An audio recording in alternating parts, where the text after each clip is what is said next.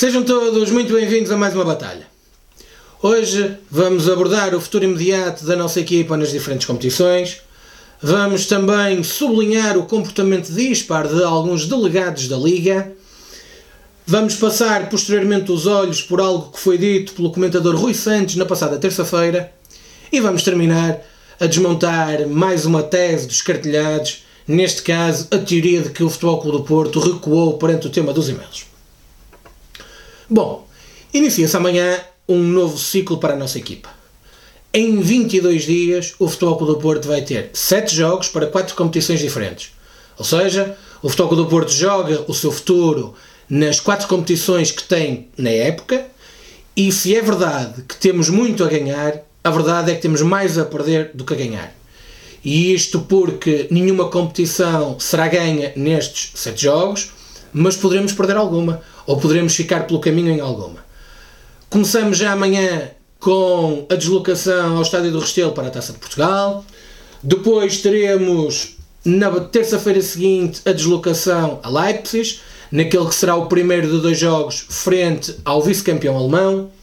Recebemos posteriormente Passos Ferreira, recebemos também o Leixões para a Taça da Liga, vamos ao Bessa, recebemos novamente o Leipzig e recebemos para finalizar o Belenenses. Portanto, vão ser sete jogos, em que desses sete jogos, quatro deles vão ser no Dragão, a nossa casa, e três deles serão fora. Desses três, um para o campeonato, um para a taça e outro para a Champions. Obviamente que é um ciclo extremamente importante, é um ciclo que se sucede após uma paragem para compromissos das seleções, e é bom recordar que da última vez que tivemos a paragem para compromissos das seleções, a equipa passou um período menos bom, porventura pelo corte das rotinas, porventura com o corte daqueles que são os ciclos de trabalho do conjunto de toda a equipa. Esperamos naturalmente que o Futebol do Porto prossiga neste ciclo aquilo que tem feito e esperamos, como é lógico, que inicie já com uma vitória amanhã no Restelo e que o Restelo se volte a pintar de azul com mais um mar azul de apoio ao Futebol do Porto. Entretanto, denunciamos aqui no Batalha um comportamento estranho, não por parte dos delegados, mas por parte do IPDJ naquilo que diz respeito às claques do Benfica. Recordando, no jogo Benfica-Passos de Ferreira, os delegados da Liga, Francisco Figueira e Carlos Santos, foram bem claros ao escreverem que existem espaços ou existem setores do Estádio da Luz reservados para os grupos organizados de adeptos do Benfica. Neste caso, no Name Boys e Diabos Vermelhos. Ora, se os delegados da Liga escreveram isto, perguntamos nós: o IPDJ não sabe nada? O IPDJ não teve acesso a este relatório do Conselho de Disciplina? Então o IPDJ só serve para aplicar multas? Só serve para aplicar castigos por cânticos? E não serve para identificar a localização das claques do Benfica? Agora, a verdade é que nós temos que sublinhar, pela positiva, aquilo que foi escrito pelos dois delegados. Estes dois delegados viram aquilo que toda a gente vê, escreveram aquilo que toda a gente vê. Ao contrário daquilo que, aconteceram com outro, que aconteceu com outros dois delegados. Os senhores António Soares e João Formosinho, no jogo Boa Vista-Benfica, nada escreveram relativamente à abertura de tochas no setor dos adeptos do Benfica. Não viram as tochas, não viram nada de estranho e o Benfica nesse jogo não foi penalizado por rigorosamente nada. Ora, existindo fotografias que demonstram claramente que as tochas foram abertas, a pergunta é simples: o que vai acontecer a estes dois delegados? Ainda nada aconteceu? Ainda não foram, no mínimo, alvo de um inquérito? Será que estavam os dois distraídos? Ou será que padecem de visão seletiva? É estranho. Toda a gente viu. Toda a gente que estava no estádio viu a abertura das tochas, menos estes dois senhores. E portanto é importante que fique claro que quem não vê bem quem não escreve ou quem não escreve o que vê tem que sofrer punições. E estes dois senhores, vou repetir os nomes, António Soares e João Formosinho, não podem passar em colmes a algo que não escreveram, a algo que foi omitido do relatório. Passemos a um outro tema e falemos de alguém que nem sempre reúne muito consenso nas hostes azuis e brancas, o comentador da SIC Notícias, Rui Santos. O seu jornalista Rui Santos, no seu habitual programa, Tempo Extra, às terças-feiras à noite, teve a seguinte declaração e vou passar a ler para que não existam enganos. Disse Rui Santos: O Benfica estava muito mais confortável com Vítor Pereira e Ferreira Nunes. Ninguém tem dúvidas disso. O Benfica controlava o Conselho de Arbitragem anterior. Acho que ninguém tem dúvidas disso. As nomeações eram nomeações que favoreciam os intuitos do Benfica com benefícios claros em épocas muito específicas. Ora, eu julgo que estas declarações são graves. Estas declarações induzem que algo era feito e combinado com o intuito de beneficiar alguém. E ao ouvir Rui Santos, lembrei-me do artigo assinado no passado dia 13 de agosto por José Eduardo Simões, antigo presidente da Académica de Coimbra, no qual ele escreveu no Jornal do Jogo alguns trechos que vou ler, porque acho que é importante nós não deixarmos cair no esquecimento algumas matérias.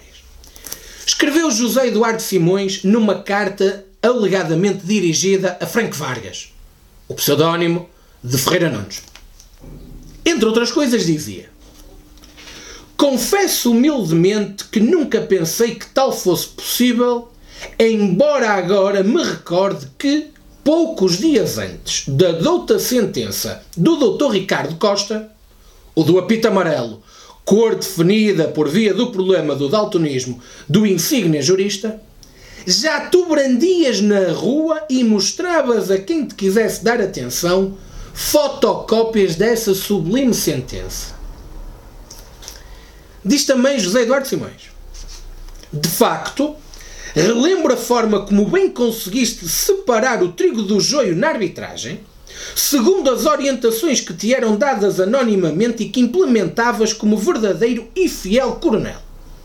E assim foste dando ou corrigindo notas, classificando pior e mesmo punindo com descida de divisão quem não entendesse bem as regras do velho novo jogo que se joga fora das quatro linhas, mas que tem influência direta dentro das mesmas. E continua José Eduardo Simões. Este novo velho jogo que sempre se praticou inicia-se quando o clube de cor dominante conquista e logo amplia o seu poder através da rede que tece, com gente disponível em lugares chaves, e logo trata de colocar fora do tabuleiro de xadrez os peões ou mexilhões, que são os clubes que preservam a sua independência e não gostam de entrar em esquemas de dependência ou de favores. E dizia mais: de mestre foi o golpe nas costas de Vítor Pereira quando da final da Taça de Portugal com direito a tirar dois coelhos na cartola. Jogada de mestre, embora também tenhas passado à situação de dano colateral, porque foste excluído deste novo Conselho de Arbitragem. Nada que te preocupasse, pois bastou insinuares, divulgar umas coisitas que sabias para te garantires agora na nova situação. E assim, lá conseguiste que pródigos filhos de pais dirigentes, importantes, lá colocassem na loja o teu problema. O silêncio pelo futuro garantido. E termina a dizer: Estás, pois, de parabéns. E mesmo que, por azar da vida e da política, o teu lugar seja ameaçado, não esqueças o teu silêncio é de ouro e para alguns ainda é mais valioso. Ora, eu pergunto: Rui Santos disse o que disse. José Eduardo Simões, homem do futebol, escreve aquilo que escreveu. A pergunta é simples. Ninguém vai questionar estes senhores. Ninguém vai perguntar a estes senhores o que é que eles sabem de tudo isto. Meus caros, isto é muito grave, mas aponta sempre no mesmo sentido, sempre na mesma direção sempre na direção do mesmo clube, e esse clube é o Benfica. E esta matéria entronca num último tema que eu queria falar, tem a ver com, desmantelar mais uma tese dos cartelhados, neste caso que o Futebol do Porto recuou no tema dos e-mails. Ora, o Futebol do Porto não recuou no tema dos e-mails. O Futebol do Porto vive num Estado de Direito, onde as instituições fazem o seu trabalho, deduzem acusações e depois, em função das mesmas, julgam-nas, absolvem ou punem. Ora, aquilo que aconteceu é que perante a divulgação de e-mails, e-mails comprometedores relativamente a algumas práticas, e perante matéria que, pelos vistos, é do conhecimento de homens do futebol, como Rui Santos e José Eduardo Simões, a PJ procurou o Futebol Clube do Porto. Não foi o Futebol Clube do Porto que procurou a PJ. A PJ procurou o Futebol Clube do Porto para saber do conteúdo que o clube possuía. Depois, dentro da própria PJ e não por iniciativa do Futebol Clube do Porto, a polícia decidiu que aquela, aquela investigação deveria estar a cargo da Unidade de Combate à Corrupção. Não foi o Futebol do Porto que escolheu o nome corrupção. Foi a PJ que entendeu que existia matéria para que esse processo fosse investigado nesse âmbito. Portanto, é mentira que o Futebol Clube do Porto tenha recuado ou deixado de recuar. O Futebol Clube do Porto divulgou conteúdo. O Futebol Clube do Porto divulgou conteúdo que, pelos vistos, os homens do futebol já sabiam. Pelos vistos, todos conheciam histórias desta ou daquela situação. E o Futebol Clube do Porto partilhou e-mails nos quais, aparentemente, esse conteúdo é confirmado. Ora, nós sabemos que o Benfica não está habituado a que as instituições façam o seu papel. O Benfica está habituado a passar por cima das instituições. O Benfica está habituado, conforme já vimos no caso das claques, a escolher as leis que cumpre e a desrespeitar as leis com as quais discorda. Mas, meus amigos, não vai ser o Futebol do Porto que vai julgar. Quem vai julgar vão ser os tribunais. Os tribunais na sequência da investigação. E essa investigação se vai apurar compra ou não de jogos, compra ou não de resultados ou de outros intervenientes no espetáculo desportivo, o Futebol do Porto desconhece. Agora, o Futebol do Porto, julgo eu, não irá nunca recuar. E vou-vos dizer mais: o Futebol do Porto até pode recuar, mas aqui no Batalha nós não recuaremos na denúncia daquilo que são as práticas ou daquelas que pelo menos foram as práticas levadas a cabo por pessoas do Benfica ou em seu nome. Meus caros amigos, é desta forma que terminamos mais uma batalha. Terminamos mais uma batalha sempre com o mesmo intuito: defender o Futebol Clube do Porto, defender as nossas cores, defender o nosso Brasil abençoado. Nós não nos calaremos perante ataques ao Futebol do Porto e não permitiremos que aqueles que apenas ousam idolatrar o clube do regime continuem a fazer das suas perante o nosso silêncio. Esqueçam, isso não vai acontecer. Um abraço e viva o Futebol do Porto.